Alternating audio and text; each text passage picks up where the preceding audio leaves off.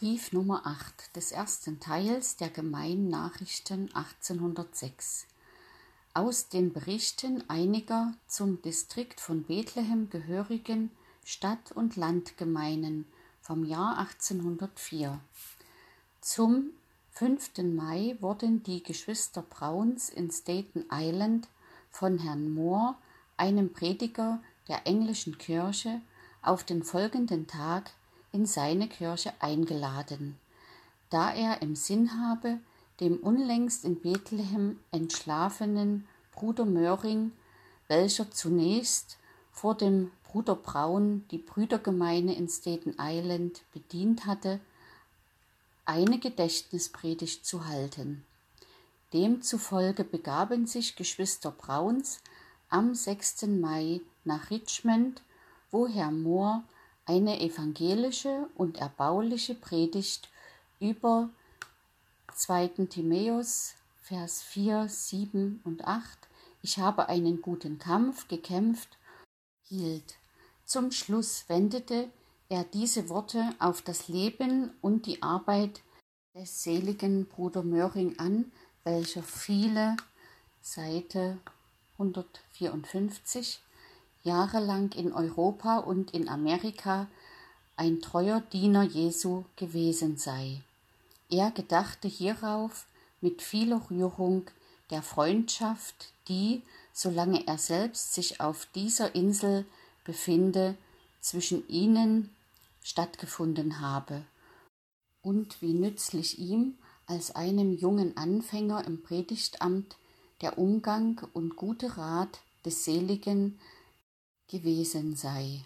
Zuletzt bemerkte er als etwas besonders Erfreuliches, dass von jeher zwischen der englischen, bischöflichen und der Brüderkirche Liebe und Harmonie obgewaltet habe und äußerte die Hoffnung, dass dies auch künftig so fortdauern werde, wozu wir von Herzen Ja und Amen sagten. Am 23. Juli erhielt Bruder Braun einen Brief vom ersten Major der Milizkompanie von Richmond, welcher ihm berichtete, dass die Offiziere beschlossen hätten, während der Trauer über den Tod des General Hamilton jeden Sonntag in einer Seite 155 von den drei auf dieser Insel befindlichen Kirchen der Predigt beizuwohnen und dass sie nächsten Sonntag zu uns kommen würden. Es versammelte sich dann an dem darauffolgenden Sonntag außer den Offizieren der Miliz eine große Menge von Menschen zu der Predigt, welche über den Spruch Der Herr wird für mich streiten und ihr werdet stille sein, gehalten wurde. Das Beispiel Jesu, der sich nicht selbst gerochen, sondern für seine Feinde gebetet hat, wurde einem jeden, der sich einen Christen nennt, zur Nachahmung empfohlen. Genannter General war bekanntlich im Duell geblieben. Der Major bedankte sich ausdrücklich für diese Predigt und sagte, solche Predigten sollten wir öfters haben. Das würde ein gutes Mittel sein, den Parteigeist zu dämpfen.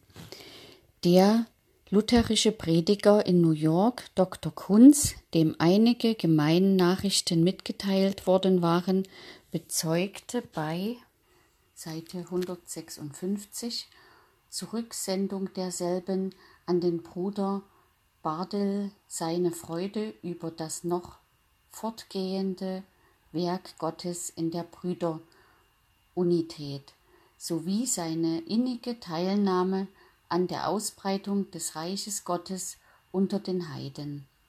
In Philadelphia wohnte Bruder Zäslein am 13. Dezember einer Zusammenkunft der Prediger dieser Stadt bei, in welcher beschlossen wurde, am 1. Januar 1805 einen feierlichen Dank- und Bettag zu begehen.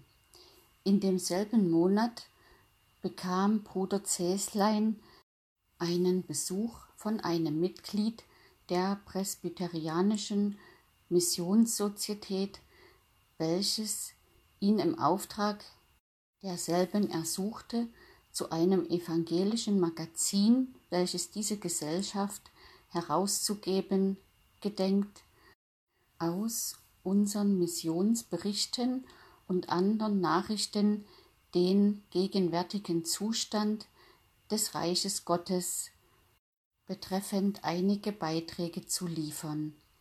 Gedachte Missionssozietät wurde in Seite 157 Absicht auf dieses Ansuchen einstweilen auf die in England heraus kommenden Periodical Accounts verwiesen.